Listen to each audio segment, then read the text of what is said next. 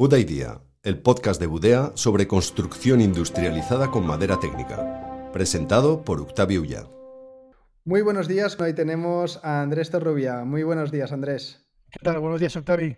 Un placer de tenerte aquí, de verdad. Y buenos días, Pablo. Muy buenas, ¿qué tal? Muy bien. Pues nada, Andrés, eh, haznos un poco de, introducción de, quién eres y cómo te has convertido en probablemente el referente de la inteligencia artificial en España. Bueno, pues para empezar, no me he convertido en referente de inteligencia artificial en España. Lo digo yo. No lo soy, porque no lo soy. Eh, soy emprendedor, lo primero, y mm, soy un ingeniero emprendedor aplicado. Mm, mi trayectoria como emprendedor, ya no voy a enganchar con la IA, es ver un mercado que puede ser afectado por una tecnología. Mi primera, mis primeros orígenes como emprendedor fueron en el año 99, imagínate. Y en ese momento era Internet, que fue un tsunami, y era bastante evidente que Internet iba a cambiar todo. Desde comprar un billete de avión se iba a cambiar. En mi caso, lo que me, por una serie de circunstancias, lo que me centralicé fue eh, en, la, en la comercialización, protección y comercio electrónico de videojuegos, ¿vale? Que suena muy bien. Lo que hoy en día, digamos, lo hemos encarnado por una parte en la App Store y por otra parte en sitios como Steam. Y mm, entonces, mi experiencia como emprendedor es coger una tecnología que va a cambiar un sector existente eh, y hacer que suba, ¿no? que, se, catapulte. Como sabes, Octavi, eh, la inteligencia artificial hoy en día, vamos, de lleno amplifica eso la inteligencia artificial existe desde hace un montón de tiempo y hace un par de años ya se veía, ya se veía que la inteligencia artificial iba a transformar todos los sectores. Tú lo viste pronto, empezaste el máster con nosotros. Uno de los proyectos en los que estoy involucrado es el Instituto de Inteligencia Artificial, que un poco venía a intentar contar a la gente no técnica las posibilidades del nuevo tsunami que, en mi opinión, mucha gente va a ser más grande que el de Internet. Antes la gente no se lo creía, yo no sé, Octavio, si tú te lo creías. Ahora con ChatGPT, que es solo el principio y nos va a dar risa ChatGPT en poco tiempo, va a cambiar eh, todos los sectores. Y bueno, has dicho que, que, que soy referente en inteligencia artificial. No, en investigación pura hay muchísimos referentes muy mm. buenos. Yo lo que he hecho han sido competiciones para mancharme las manos. Soy un, soy un emprendedor ingeniero que me gusta entender lo que hago y he hecho pues muchas competiciones a nivel internacional, en algunas he ganado, y luego tengo un podcast de, que es un poquito más técnico, pero sin ser tampoco súper técnico, que se llama Software 2.0. Bueno, ganaste una competición en China en tema de conducción autónoma, ¿no? Exacto, sí. Y es muy interesante, ¿no? Si queréis ahora hablaremos, cuando hablemos de los temas de los seis dedos, ¿no? Que tiene que ver eso con la conducción autónoma. Muy bien. Muy bien. Em, has comentado la ola o el tsunami, ¿no? Me acuerdo en el máster que, apuntabas que ya habían habido como unas cuantas olas de IA y luego habían venido seguidas de, inviernos, ¿no? O de enfriamiento del hype. Eh, creo que ahora está bastante claro que ahora sí que toca, ¿no? ¿Qué, ¿Qué, es lo que lo ha hecho distinto para que ahora sí que sea ese tsunami que lo va a arrasar todo? Ahora funciona. Sencillamente. Sí, vamos, el tema es, ahora ya la IA está en todas partes, entonces un invierno, lo que puede lo que sí que puede haber, y yo en esto he cambiado un poquito de perspectiva, es un invierno respecto a las expectativas, ¿vale? Porque ahora sí que, a ver, yo, yo, a mí, por ejemplo, que, que un sistema de inteligencia artificial reconociera objetos en un vídeo ya me parecía increíble, ¿vale? Pero mm. claro, el momento en que el año pasado eh, los sistemas de inteligencia artificial generativos empiezan a crear, eso nadie lo esperaba realmente que eso ocurriera. Em, cambia la, sociedad, recalibra expectativas y se piensa que en un año o en dos, mucha gente tiene lugar la singularidad y, las máquinas van a superar, voy a intentar, no sé si está acuñado el concepto, pero voy a decirlo, la supremacía intelectual que por ahora es humana. En la mayoría de cosas, la supremacía intelectual, ya sea incluso a nivel individual o a nivel colectivo, eh, la especie humana supera a los ordenadores. ¿no? no hay más que probar con ChatGPT que de vez en cuando alucina, dice barbaridades, ¿no? Claro, em, e, e, eso es muy curioso, ¿no? Porque, o sea, actualmente la IA que, estamos viendo, que, que, nos está dejando alucinados, es capaz de cosas maravillosas, de hacer unas imágenes, unas fotografías, unos textos, dar unas respuestas increíbles, pero al mismo tiempo, de, apuntas lo de los seis dedos, es, es, capaz de barbaridades, de hacerte manos de seis dedos o deformes, de darte una respuesta que parece muy bien argumentada, o sea, hecha por un tío que sabe de dialéctica, pero que es totalmente falsa. ¿Por qué se da esta, esta dualidad? Porque, a ver, en realidad te puedo decir eh, los, síntomas que tiene el paciente, ¿vale? Y, a lo mejor sabemos algunas de las causas, pero no sabemos la, la cómo solucionarlo, ¿vale? Digo a nivel de comunidad. El consenso científico es que no se sabe tampoco claramente cómo, cuál es la manera de llegar. Uno de los motivos, uno de los motivos es que estamos entrenando a los sistemas de una manera aislada. Te pongo el ejemplo de ChatGPT. Mm. ChatGPT ha sido entrenado con texto únicamente. Y además, en, su versión, digamos, más básica, que es un poquito más sofisticado, está entrenado para predecir la siguiente palabra. ¿Vale? Y luego le hacen un ajuste final. ¿vale? Eso es GPT en verdad. Entonces, si uno dice em, en un lugar de la mancha de cuyo nombre no quiero, entonces si ha leído el Quijote dirá acordarme, ¿no? Porque es lo que va ahí. Pero pero si no lo hubiera leído, no existiera el Quijote, pues diría, diría, a lo mejor diría algo que tenga sentido gramático con acordarme. Esto que parece una tontería de la forma de, de, cómo se ha entrenado, mm, da lugar a la paradoja que dices, Octavi, que es que por una parte parece que razona, ¿vale? Porque es que parece que razona. Y pongo el ejemplo, imagínate que le, le sueltas al chat GPT el libro entero a GPT de Agatha Christie, donde está una trama increíble. Y ahí hay pistas, ¿no? Hay pistas. Y la última frase del libro es, claro, entonces el asesino era, ¿no? Y tienes que adivinar esa palabra. Para adivinarla bien, y es lo que el algoritmo tiene que hacer, tiene que haber entendido todo el texto del libro con las pistas y demás, ¿no? Entonces fíjate que algo tan tonto como predecir una palabra puede dar lugar a que, y uso la palabra con mucho cuidado, emerja, ¿vale? Eh, em, digamos, brillos raros que nos parecen razonamiento. Pero en el fondo em, es un poco distinto ¿no? a, cómo funciona el ser humano. Nosotros no nos hemos, eh, no aprendemos solo con lenguaje. Cuando tú en tu cabeza la palabra calor, pues te, te acuerdas del calor, igual te asocias al sol, o sea, tienes como es multisensorial incluso, ¿no? Y, además hay muchas más cosas, ¿no? Sí, me acuerdo del ejemplo que ponías, ¿no? De si vemos un ramo de flores encima de la mesa y vemos un, pétalo en la mesa, asumimos que ha caído de esa flor, ¿no? Exacto. Entonces, lo que, lo que es un poco mm, sorprendente es, esto no es sorprendente, por una parte la paradoja es, oye, por una parte esto se ha leído todo el mundo entero y parece que razona, eh, para mí lo sorprendente es cómo de lejos está llegando este paradigma tan simple sin eh, haberle pasado vídeo, por ejemplo, sin que entienda de causalidad. Lo de la causalidad es eso, la causalidad es que, el pétalo habitualmente ha caído de, la mesa.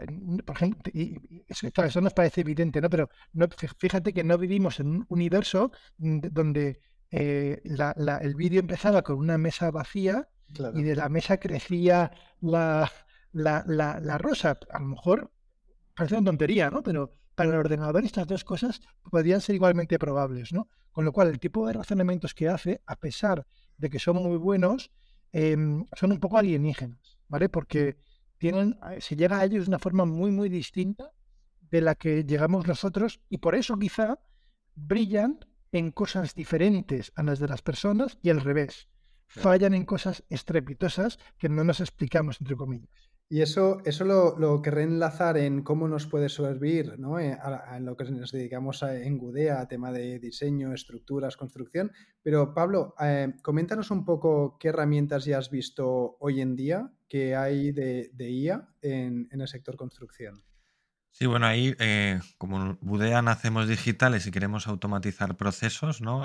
Pues hemos estado mirando en la fase de preconstrucción o fases muy tempranas o incipientes de proyecto em, eh, soluciones de inteligencia artificial, ¿no? Donde tú metes un solar, le das unas características y unas reglas urbanísticas que dependiendo de la localidad son distintas y genere un edificio dependiendo de unas normas, ¿no? que, que tú le establezcas. Y ahí pues hemos estado viendo distintas soluciones que hay en el mercado a día de hoy, pero sí que es cierto que es lo que comentabas, ¿no, Andrés? Que, le falta un poco de inteligencia, ¿no? Es decir, hay en algunos casos que ya le, propones un cambio de fachada y en vez de estar a 90 grados está a 92 y ya no empieza a interpretarlo del todo bien, ¿no? O a lo mejor te pone la fachada principal en un sitio que no toca, ¿no? Eh, te va generando algunos resultados que dices, ojo, que esto es muy potente, ¿no? Porque al fin y al cabo te está generando propuestas que a mí me costarían a lo mejor un mes y, esto te lo está realizando en, una tarde, ¿no? Pero sí que es cierto que, tenemos que tener mucho cuidado e ir recogiendo todos esos datos eh, un poco, eh, pues eso, eh, con detalle, ¿no? Y, pero yo creo que conforme esto vaya evolucionando, se vayan haciendo más inteligentes estos sistemas, dándoles más información y dándole ese dataset ¿no? de, de inputs, y dándole opus de cuál es la mejor solución y se vaya haciendo más inteligente. Creo que yo ahí esto, eh, no solo en la parte de diseño, sino en la parte de ejecución, eh, de mantenimiento, creo que tiene un valor eh, añadido brutal, ¿no? A lo mejor para, para, que Andrés pueda contestar, a lo mejor yo, apuntaría que lo que he visto sobre todo son temas de, de IA, más o menos sofisticados, pero sencillos relativamente, no, no son modelos de deep learning y donde hemos visto eh, el salto cualitativo en los últimos años, en ChatGPT o en imagen y tal, es, es, Deep Learning. Pero Deep Learning tiene el riesgo ese de que te hace las manos de seis dedos. Entonces, Andrés, eh, ¿tú crees que tiene sentido que nos quedemos en modelos más sencillos de IA, que simplemente son reglas, ¿no? Al final yo tengo habitaciones estándar que permito unos márgenes de aumento de disminución y mírame cómo se estructuran de la forma más eficiente posible en un edificio, ¿no? Eh, o podremos ir a sistemas mucho más complejos de deep learning sin que caigan en los errores de los seis dedos, dijéramos. Te voy a hablar como emprendedor, como emprendedor, y yo eso lo digo a mucha gente que me pregunta, ¿no? Oye, ¿cómo puedo aplicar la IA?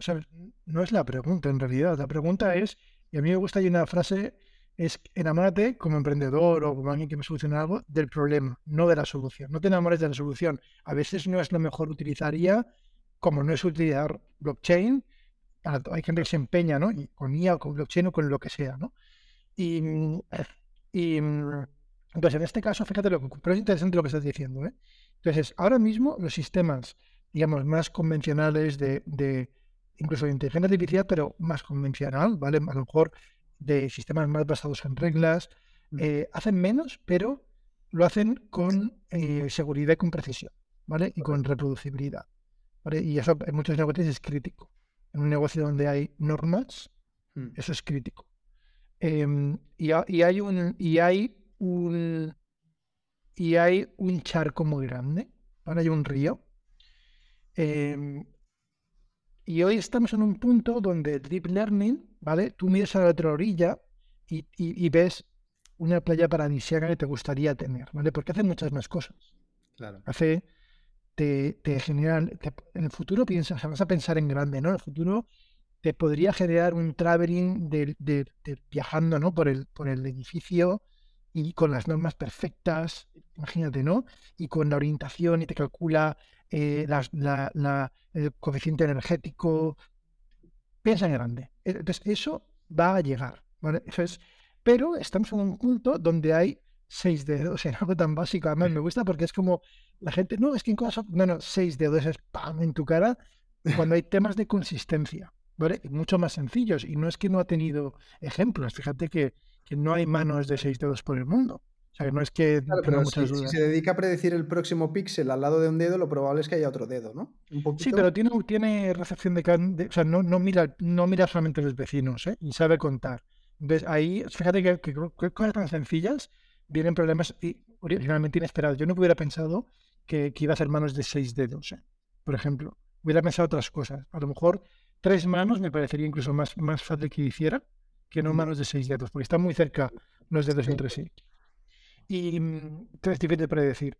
Lo que, lo que quiero decir con esto es que, estamos en un punto donde hay que, desde el punto de vista de tanto como usuario que vas a comprar un producto, como emprendedor que vas a diseñar un producto, eh, saber las limitaciones de la tecnología, por una parte, y por otra parte, aunque tú te quedes quieto, el ritmo que va la inteligencia artificial, eh, a lo mejor interesa esperar unos meses, un año, a que avance los modelos y, entre comillas, se solucione por, por la comunidad de investigación ¿eh? y por empresas como, como OpenAI, como Runway, como hay un montón de empresas que, que, están avanzando por esa parte, ¿no? Entonces, yo tendría cuidado y también te digo una cosa, desde el punto de vista de, ahora mismo estamos literalmente en el año 99 de Internet con inteligencia artificial, lo que pasa es que la ventana que ha habido, eh, digamos, para hacer negocios de Internet, tú lo sabes, Octavi, que eres emprendedor, hiciste pues un negocio, si no me equivoco, de temas de barcos, ¿no? De Sí, un marketplace de alquiler de barcos. ¿Vale? Entonces,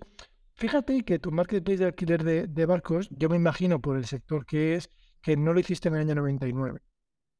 ¿Vale? En el año...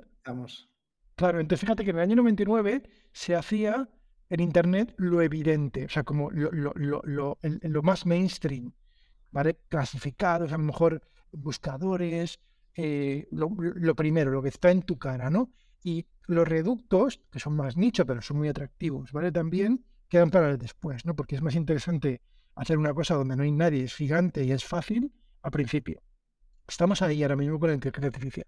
Entonces, las soluciones nicho complejas son mucho menos atractivas que las soluciones mainstream simples. Entonces, ¿qué está haciendo la comunidad emprendedora ahora? Lo que funciona bien ahí es si se equivoca, pues no es una fachada de 92 grados que te pueden poner. Porque iba a decir el tren que no cabe en las vías, ¿no? Pero ahí la, la estupidez humana supera la inteligencia artificial. Em, pero me entendéis, ¿no? Entonces, la comunidad, digamos, todo el mundo de todos los emprendedores que estamos, y ahora mismo voy a iniciar proyectos con inteligencia artificial. De hecho, algunos relacionados con el mundo este de la, de la construcción, decoración, como puedas ver. Pero bueno, pueden ser muchos proyectos. Em, hoy en día es más para mí, esto es una opinión personal como emprendedor, sensato en, maximizar lo que el efecto wow de la tecnología, lo que hace bien, y alejarse o, no, no, preocuparse en el 2023, ¿vale? Dejemos, dejemos las cosas complicadas para el 2033. No para 2023. Es que yo, yo, yo, lo veo muy rápido, ¿no? A lo mejor como tú llevas muchos años con IA... Sí, bueno, igual, igual dura un año, ¿eh? que yo digo efectivamente, día de la claro, el hace, no me acuerdo, bueno, eh, que me faltó entregar el proyecto final porque aún estaba buscando qué proyecto hacer y no me quería centrar, pero, pero que me chifló el máster, ¿no? Pero yo aluciné de, y sigo alucinando de la velocidad, es decir, como decías tú, hace unos años flipábamos con que identificara, no sé, una vaca, una bicicleta, ¿no? Eh, hace relativamente poco nos sorprendió haciendo un sillón con forma de aguacate. Pero es que ahora te hace cualquier cosa. Eh, y, además acaba de publicar OpenAI un memorándum donde dice recta final para llegar a, la AGI, a, la inteligencia artificial general. No sé, no sé cómo ves esta evolución que, a, priori desde fuera parece muy exponencial. Em, te voy a decir dos cosas. Por una parte, voy, por un extremo primero. Un extremo primero, y hace un año me decías eh, que iba a estar hablando de inteligencia artificial y, me parecía ciencia ficción. ¿vale? De hecho, tengo un vídeo pues, con Javier Indeami en su podcast que es de risa, es casi, vamos, era, fue post pandemia, que estábamos todos un poco locos y, era un poco una risa de GPT-11, ¿vale? Era una, era una locura. Y, y, me daba risa un poco de pensar, por, y yo siempre ponía el ejemplo y decía, digo, mira, si ahora mismo como especie nos dicen hay que viajar a Marte, ¿vale? Esto es un problema, salvando las distancias, técnico, ¿vale? No científico, en el sentido de que vamos con la física que conocemos, ¿vale? Entonces, todo es cara, ¿vale? Hay, que hay muchos desafíos, pero más o menos puede estar a nuestro alcance, ¿no? Pues ahora nos dicen, no, mira, no es que quiero otra galaxia. Ostras, ¿vale? Esto ya no, igual hace falta nueva física para hacer, para hacer eso, ¿no? Porque otra cosa. Yo siempre veía la inteligencia artificial general como viajar a otra galaxia. Y entonces estaba gente, el origen de OpenAI, realmente el origen de OpenAI, que decían, ¿y si simplemente escalando se puede llegar a la inteligencia artificial? ¿Y si es una cuestión de cantidad, no de receta, secreta? Decían ellos mismos, oye, eh, las probabilidades de esto pueden ser pequeñas, pero si son de un 2 o 3%, debemos de probarlo. Esa era la perspectiva, ¿eh? Yo mentalmente decía, qué locura. Ahora ya no digo que es una locura. Entonces, ellos, nadie sabe realmente, ¿eh? Pero sí que ocurren unas cosas interesantes desde el punto de vista científico que llaman, que llaman de una manera metafórica cambios de fase en los modelos. Y ve ahí con, las, con lo de los seis dedos, ¿vale? Que es muy, muy interesante y ocurre en modelos de lenguaje. Tú coges un modelo de lenguaje de estos con 10 billones, por decir un número, al azar, de parámetros, ¿no? Billones americanos, 6.000 millones. Entonces, y lo entrenas, ¿no? Y de repente, pues razona, pero le pides cosas un poquito complicadas y no las puede hacer por mucho que lo entrenes. Ahora le pones 30 billones y, cuando, cuando se está entrenando, además, que se pueden ver unas gráficas, de repente ocurre una cosa que, digamos, lo, mal que lo hacen, que se puede medir, ¿no? Los errores que comete, en un momento drástico hace flop. Y, ocurre ahí de forma, pero como que ha hecho clic el modelo. Y, se llama un cambio de fase. Y, en ese cambio de fase ha aprendido a hacer cosas nuevas. Esto pasó con GPT-3. Entonces, los, los, el, el, lo que tú dices de las nuevas también ocurre con el texto.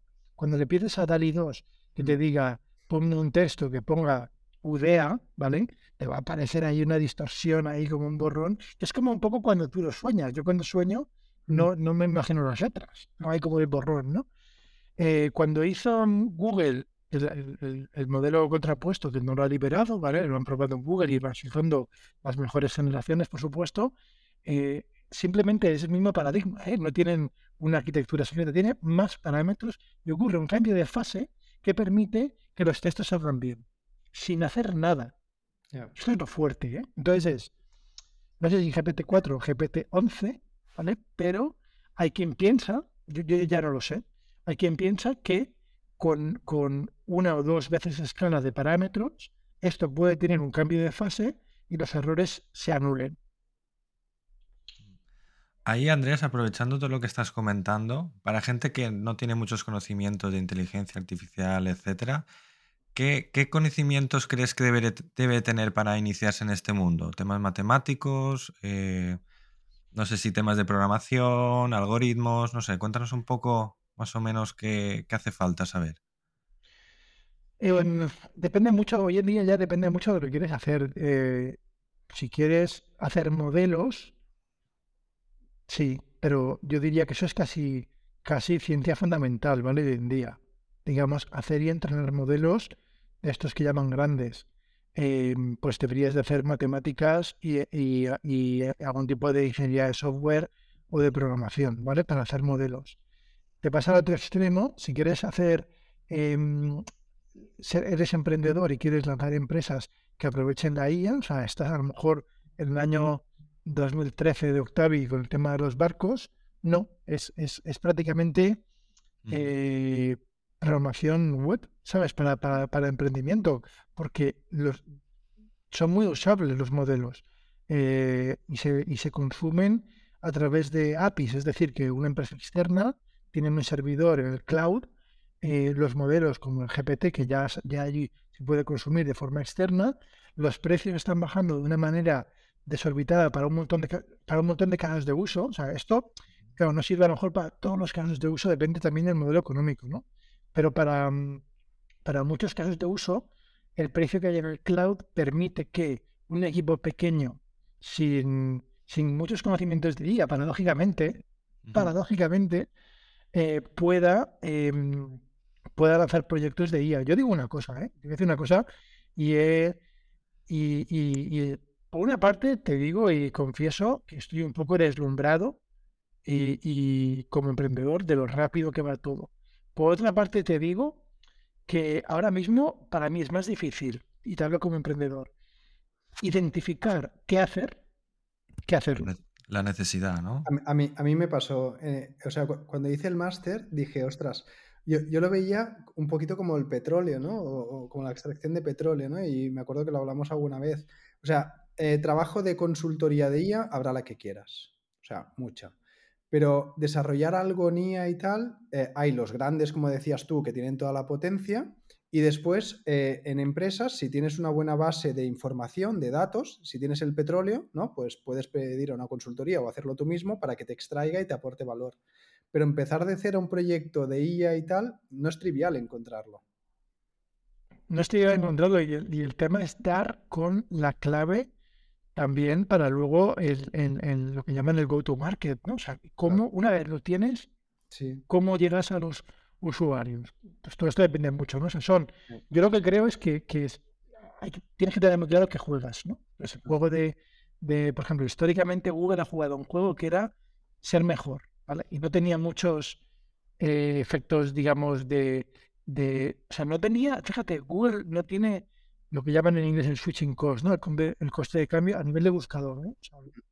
a nivel de buscador de usuarios y ahora eh, Bing hace un buscador mejor que Google, es que la gente cambia la página de inicio y se acaba, ¿vale? Ponte otro negocio, mucho menos tecnológico, pero es menos tecnológico, que además mm. es español, Wallapop, ¿vale? O Craigslist, que es en Estados Unidos, ¿no? Que es todavía peor, digamos, la, tecnología, que no es tecnológico. Pero es muy defensible porque es una comunidad, es un mm. marketplace. Entonces, un marketplace es súper defensible. Entonces, para mí, ahora mismo, si renuncias, si lo vemos en diapositivos, o sea, si decides no hacer tecnología core que está al alcance de muy poca gente, porque el talento es carísimo. En el mundo hay, eh, eh, hay gente que dice que hay menos de 200 personas que son capaces de entrenar estos modelos fundamentales, de, cimientos eh, fundamentales, modelos em, foundation, ¿no? lo llaman como de sustento, de una forma eficiente. Entonces, esto, esto es otra liga que además en España ni está, siendo honestos, ¿eh? ni está a nivel de estos modelos tan, tan grandes. Entonces, em, pero da igual, abre unas vías de emprendimiento para otro tipo de negocios que es increíble y las preguntas primeras, ¿no? De las de cómo llego al mercado, cómo capto usuarios. Una vez lo haga, si salen con un modelo mejor, ¿cómo los retengo? Estas preguntas son más relevantes, en mi opinión. Y ahí, Andrés, que hemos hablado de sectores, ¿no? Y de cómo se están haciendo más inteligentes dependiendo de todos esos inputs que le estamos dando. Por ejemplo, vemos o eh, hemos estado hablando de forma interna en el equipo, ¿no? El, tema de la construcción, donde hay silos de información muy opacos, ¿no? Y donde cada empresa tiene su know-how y no quiere mostrarlo, ¿no? Entonces, ¿cómo vamos a poder, ¿no? Es una pregunta que, que lanzo aquí en el podcast. ¿Cómo vamos a poder hacer esa inteligencia artificial, por ejemplo, donde una promotora no te quiere mostrar ¿no? todos sus datos y, todo el conocimiento que tiene para que otra no se pueda aprovechar, ¿no? ¿Cómo, cómo hacer esa inteligencia artificial y vaya aprendiendo si vamos a tener por medio un montón de NDAs y, no, a no van a poder aprender unas de otras? No sé, ahí. Pon un ejemplo concreto, porque así en, tan abstracto no lo puedo entender. Pon un problema concreto que tenga que los datos de una de una em, de una promotora sean útiles, eh, que, no sé cuáles pueden ser. Sí, ahí por poner un ejemplo, eh, pues tienen sus cálculos de huella de carbono porque han hecho su base de, luego también su base de, de, datos, perdón, luego también tienen su base de precios, ¿no? De qué va a costar este hormigón o qué va a costar esta vivienda. Eh, su modelo óptimo de vivienda de una habitación, de dos habitaciones, de tres, ¿no? En, qué lugares y en qué terrenos y bajo qué edificabilidad eh, entra en coste y entra esa producción que puede ser beneficiosa para, la promotora, ¿no? Estoy poniendo ejemplos así, así al aire, donde toda esta información, entre otras promotoras, pues no interesa que la sepan, ¿no? Y son silos de información muy opacos y donde no te van a proporcionar o prácticamente firmas un NDA y te dicen, no, no, solo hazme esta inteligencia para mí. Los demás no la pueden utilizar, ¿no? Entonces, esto en, este sector tan amplio y, tan transparente y colaborativo, ¿cómo se puede, cómo se puede implementar? A ver, primero, a ver, lo primero es si hay un acuerdo en que, en que diferentes empresas quieran colaborar para obtener un fin común. ¿no? Voy a poner un ejemplo también en un sector digamos, difícil que no, admite ningún fallo, que es el sector médico. ¿no? Y ocurre algo parecido con eh, el entrenamiento de modelos con información, imagínate, de imagen de pacientes. Entonces, los hospitales tienen esta información y, por muchos motivos eh, cuesta sacarla, ¿vale? puede, pero hay que firmar lo que tú dices, ¿no? Mucho, mucha historia. Entonces, sin embargo, hay, un interés común, que es, oye, todos queremos tener un modelo para detectar eh, algo en el pulmón, por, un ejemplo. Pero no quiero soltar mis datos porque legalmente es un follón, etc. Em, entonces hay una tecnología eh, que hay muchas maneras de hacer esto, pero hay, hay, una muy prometedora, y uso esta palabra con énfasis, prometedora, que significa que no funciona. Eh, todavía, todavía, eh, aunque sí, aunque en realidad sí que funciona a pequeña escala, es em, que se llama el aprendizaje federado. El aprendizaje federado es una tecnología para entrenar modelos donde, imagínate, te ponen un ordenador en el hospital, en cada hospital, ese ordenador, ese ordenador digamos, entrena las fichas de los pacientes del hospital, nunca salen, ¿vale? Y lo que se viene entre ellos son como la, las información interna que realmente no, no, no, no, se puede llegar fácilmente y ni siquiera no es fácil llegar o casi imposible a sacar ningún dato privado y acaban contribuyendo a un modelo. De hecho, hay una empresa em, española que ha pivotado eh, hacia eso, Sherpa, eh, ha pivotado hacia esa dirección em, y, todavía y veremos algún caso interesante de esto, ¿vale? del aprendizaje eh, federado. Lo que pasa, fíjate, que es que es un tema de madurez y de dificultad. Si ya es difícil, si ya es difícil entrenar un modelo cuando no tiene, cuando tienes tú todos los datos y si falla con algún dato, pues tú paras los sistemas y te metes y ves el dato y tal. Si entrenas de forma federada, claro que se puede hacer. O sea, mi, mi, mi yo científico, me encanta este problema, a mi yo científico, pero mi yo eh, emprendedor pragmático que quiere esto para ayer, no. Esto no está todavía listo. Empecemos por algo más fácil, ¿no? Claro, entonces, entonces me estás poniendo un problema, digamos, difícil. ¿Qué haría yo? Me esperaría que se resolviera y madurara y todas las pegas que van a salir cuando se despliega a escala se resuelven en un sector que para mí es más claro, como este que te acabo de decir. Y hay empresas, Google ha sacado también una plataforma, hay varias, ¿eh? Nvidia tiene una, Sherpa tiene una, hay varias, y cuando esté maduro, entonces, digamos, lo aplico en el alquiler de equivalentes, ¿sabes? En, los, nichos, digamos, menos evidentes, que son más pequeños, pero cuando ya esté maduro. Empezar por ahí, em, el, riesgo que corres es que si vas a, em, especialmente, esto hemos comentado en el máster, ¿no? Y, y, luego habrá tengo muchos amigos profesores de universidad y me pueden matar, ¿no? Pero el riesgo corres. Si una empresa va a una universidad es que el profesor, te voy a decir siempre que sí, porque es un proyecto súper bonito, pero eh, os invito a una paella en Alicante si funcionan los plazos. Ahí lo dejo. Bueno, nos estamos quedando sin tiempo y aún hay dos cosas que, quería, que quería preguntarte. Estoy usando esta entrevista yo para aprender. ¿eh? Una es, el, hemos visto mucho avance en la IA eh, aún no tanto en, la robótica, ¿no? Y, lo quería enlazar con el último vídeo que ha lanzado Boston Dynamics, donde precisamente está ambientado en una obra, ¿no? Y, hay unos andamios y hace una voltereta triple salto mortal para, bajar del andamio, pero todo eso está muy coreografiado, ¿no? Sabe a qué altura está cada cosa, qué paso tiene que dar, está todo programado. Em, ¿Queda infinito o queda algo razonable para que empecemos a ver robots por la obra? ¿Tú qué crees? Sí, es más em, Sí, varias, o sea, varios niveles de la pregunta, ¿no? El, otro día vi un perro un robótico, lo habréis visto, ¿no? Que se parece además al del episodio de Black Mirror. Sí. Em, este perro en concreto de una empresa china y creo que vale 60.000 euros. Estos se están usando ya, por ejemplo, en, minas o en sitios peligrosos, van con cámaras y van haciendo inspecciones de, de la mano. Justo, entonces hay varios niveles, ¿no? precio que tiene esto. Mm. Eh, y luego el tema crítico es, bueno, el, precio, digamos, ya te elimina un montón de casos de uso por, por precio. Entonces, em, y, y, luego la otra cosa es que esta es crítica. Entonces, fíjate que es, se puede hacer, empieza a poder hacerse. Entonces, había muchos problemas muy graves, o sea, muy graves, muy difíciles de resolver a nivel de ingeniería, que era de percepción desde el perro el robot entiende el entorno. Bien, oye, checkbox, ¿vale? Otro de planificación. El perro, voy a poner un perro porque es uno que funciona bastante bien, ¿no? O sea, el perro tiene que ir de un punto A a un punto B, ¿vale? Sin, además, igual de la mina va a controlar, pero ya hay... entonces, eso supone planificación en un entorno que sabe hacer el mapa mientras lo va haciendo, se llama SLAM. Eso es una historia. También, ¿vale? Checkbox, ¿vale? Porque estamos cogiendo todo el aprendizaje que se, hace, que se ha hecho con computación autónoma, que hay un montón, y se mm. mete ahí, ¿vale? Entonces, eso, oye, empieza a poder hacerse, súper interesante. Pero ahora viene un problema físico muy grande, y es autonomía. El perro tiene dos horas o tres de autonomía y es un perro. Eh, y, no lleva, y no lleva, ¿sabes?, 20 kilos de hormigón claro. o, 40 kilos de hormigón.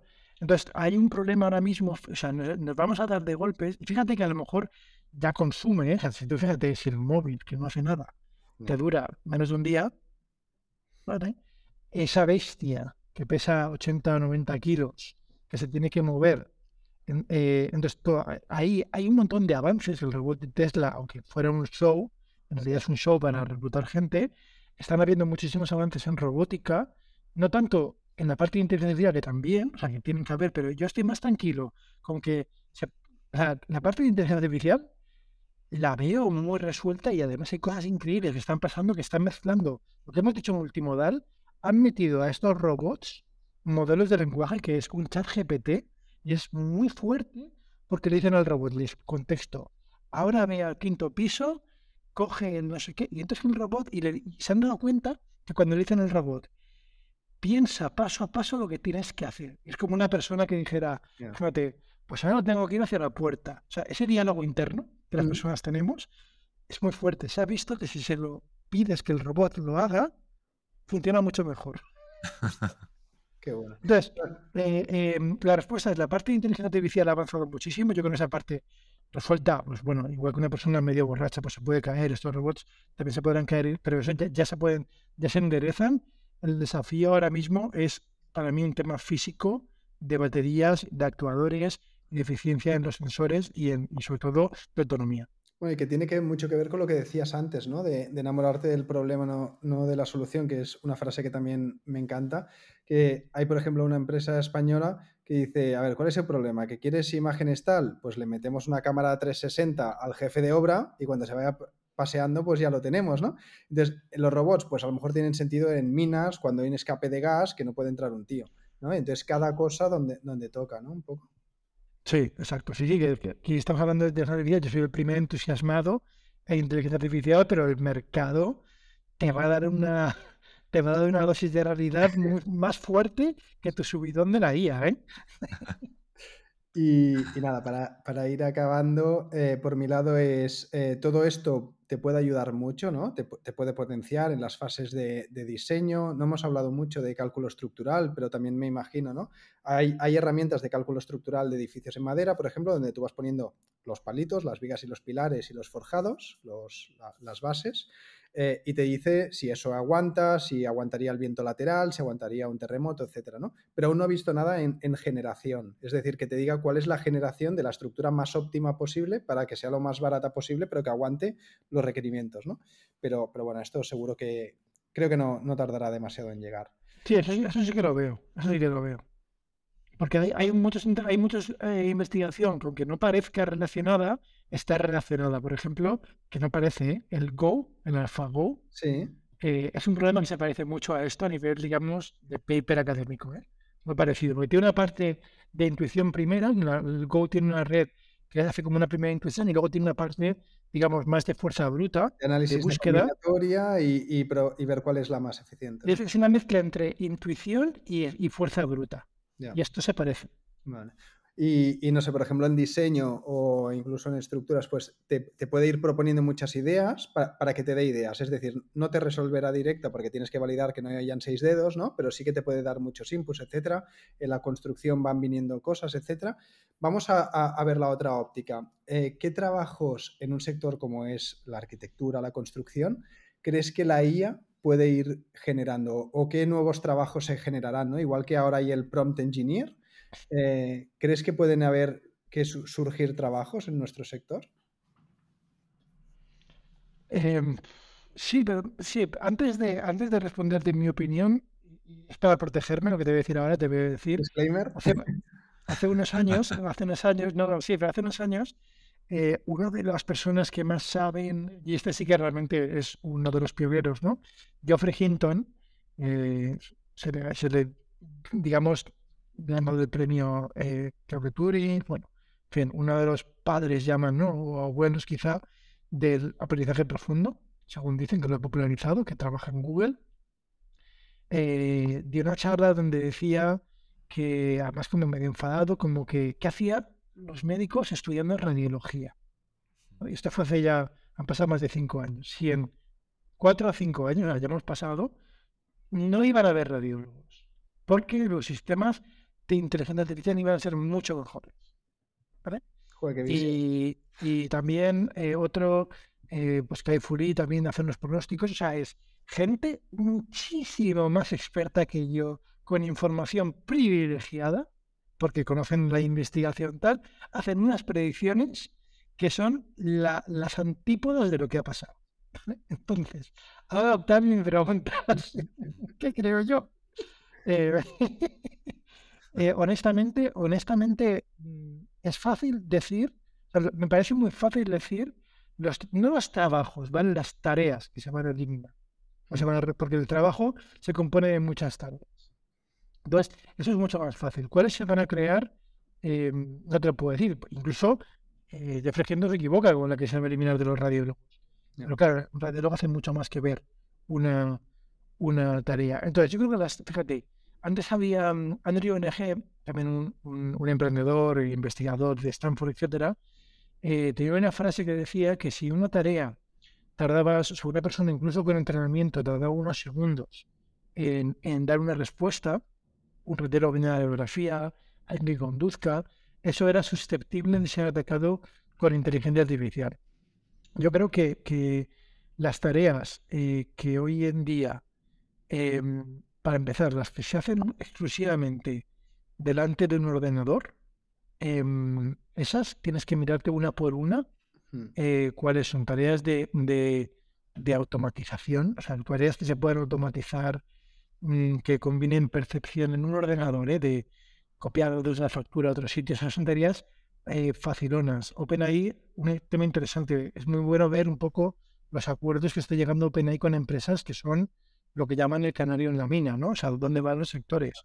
En Estados Unidos hay una cosa que se llaman los paralegals y quizás sería, no sé, pasante, ¿no? Ayudante de los contratos, no sé si qué traducción tiene. O sea, es alguien que ayuda con los contratos pero no es abogado. Y ya han hecho un acuerdo que se llama Harvey, de un modelo especial de, de OpenAI, entonces esos van a ser impactados, ¿vale? No, significa eliminados, ¿eh? pero impactados. O sea, yo me lo miraría muy bien. ¿Qué haría? Eh, a mí hay una pregunta que me interesa más, ¿vale? Que esa, porque esa es como la veo futurible y está guay como sobremesa para hablar con los colegas después de comer. Pero está muy bien, ¿no? Pero es, eh, oye, tenemos hijos, yo tengo un chaval que tiene 17 años, ¿vale? Eh, no sé tú, Octavio, igual tienes... Una niña de 11. De 11, ¿no? En breve pues tendrán que tomar una decisión de qué quieren hacer con su vida. Y, digamos, la primera, hay varias, digamos, fases de esa decisión. Pues la primera es que estudian ciencias o letras, ¿no? Las activas. Mm. Y ya luego una muy fija que tiene difícil, o sea, cada vez cuesta más girar, ¿vale? El switching cost de esas decisiones cada vez cuesta más, ¿no? El ser poeta, si has estudiado matemáticas, pues dedicarte a la poesía, ¿eh? Ser poeta se puede hacer siempre. Eh, entonces, eso me preocupa muchísimo más. ¿vale? O sea, porque es pragmática. Sí. ¿vale? Entonces, em, y vuelvo un poco a la pregunta, ¿no? ¿Cuánto tiempo le queda a la eh, supremacía intelectual humana? Que eso es un poco, porque hay muchas carreras, si te gustan, por ejemplo, las matemáticas... ¿Equiparas la agia supremacía al fin de la supremacía intelectual humana o son dos cosas distintas? Es que como no, no tiene definición, apenas he sacado una definición, eh, dicen que la AGI es una inteligencia artificial que puede hacer la mayoría de tareas con eh, impacto, o sea, con un rendimiento económico. Vale, ya nos ponen un tema con, que está bien, me gusta, porque si mm. no siempre moveremos em, la definición. Pero, pero planteátelo así, ¿no? O sea, a ver, si tú estudias matemáticas, mm. eh, ahora mismo, por ejemplo, seguro, ¿vale? Porque a nivel de razonamiento, donde estos sistemas patinan es en, en temas, digamos, que requieren exactitud, ¿no? Porque los modelos de lenguaje son buenos modelos de lenguaje, son buenos dialécticos, habitualmente no siempre, o sea, son buenos políticos, ¿vale? Los modelos de lenguaje. Es, un tonto con dialéctica muchas veces. Esto lo has dicho tú, ¿vale? Me refería al modelo de, em, pero bueno, sabes, ¿no? Entonces, eh, pero, pero las personas damos por hecho que cuando alguien habla muy bien, piensa muy bien. Hmm. ¿Vale? Este es la mayor ilustración de que eso no es así. ¿Vale? Uno de hoja de día de hoy. Entonces, eh, ¿cuánto tiempo queda? No lo sé. Yo antes pensaba que era otra galaxia, otra ciencia. Ya tengo mis dudas. Creo que quedan 10, 20 años. ¿Vale? Pero ya no lo pongo como 100. ¿Vale? Por un montón de avances que hay.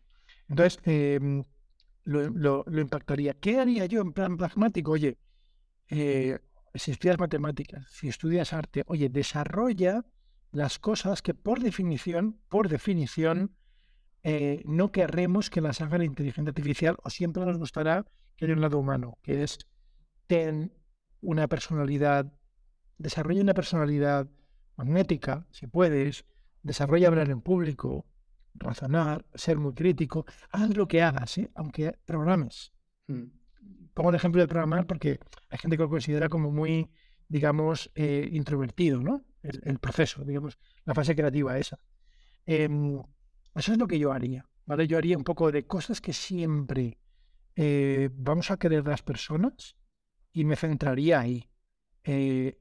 porque sobre los trabajos es que prefiero y además va tan rápido esto, es que, es que me voy a equivocar seguro. No tengo ni idea. Sí, sí, yo me acuerdo una vez que, preguntaste, ¿no? De cuándo, cuándo la, la, IA igualará al humano. Y me acuerdo que mi respuesta fue eh, nunca, porque en cuanto la iguale ya será muy superior. O sea, nunca estará igual. Es decir, en, cada una de las cosas concretas ya es muy superior, ¿no? O sea, lo que le falta es esa generalidad. En cuanto consiga esa generalidad, será la hostia de superior. Sí, sí. Entonces, eh, pero por eso, y luego hay una relación, ya es más metafísico, ¿vale? Y es, has, pensado como los trabajos, ¿no? Y buscar el tema del trabajo y tal. Hay una segunda derivada que entra casi, esto entrará, esto lo veremos dentro de poco en los blog posts de, de, OpenAI, y va, a parecer que yo digo cosas distópicas, ¿no? Pero se van a empezar a plantear estos escenarios de qué es el trabajo y para qué sirve. Y si, y si, y si forma parte de nosotros como humanos y de nuestra realización personal. Hay un libro que el título es muy bueno que se llama Trabajo, em, que os lo recomiendo como un poco para dar una visión. ¿vale? Yo no estoy de acuerdo con las conclusiones. Eh, no voy a hacer spoilers, pero que el spoiler sería además súper drástico de, de, de, desvelar el libro, pero un poco viene, viene a digamos, desentramar cuál es la relación de la humanidad con el trabajo, ¿no? Desde la propia definición, que es la definición física, ¿vale? Trabajo que era igual a fuerza por movimiento, creo, no me acuerdo, ¿no? Algo así, ¿no? Que tiene un nombre eso, ¿no? En, física, fíjate, ya ni me acuerdo. Em, y luego como que siempre como que hemos pensado que el trabajo es necesario a la humanidad y, y no siempre ha sido así, ¿no? Desde tribus que no conciben el trabajo como trabajo, desde la nobleza que no trabajaba, y eso. Y, no parece que estuviera mal, ¿no? La nobleza. En, muchas épocas de la... Hay gente que sí, hay gente que piensa igual que cuando no tienen nada que hacer se vuelven locos y se pegan puñaladas unos con otros. Yo cuando he tenido descansos o menos intensidad en el trabajo no he sido más feliz. Claro, no, no, entonces por eso, bueno, entonces está abierta la pregunta. ¿eh? Yo, yo tampoco, pero igual Octavi es que somos emprendedores y, hacer este experimento a gran escala es, complicado y además cuando es un experimento que la gente no ha pedido. ¿vale? Y además que no tiene vuelta atrás, porque tú dices, oye, mira, eh, un sabático, te cansas y vuelves, ¿no? O sea, pues sí que ha habido algún experimento de, renta básica universal, que a lo mejor tiene un cierto punto. Parecido, sí, parecido, cierto.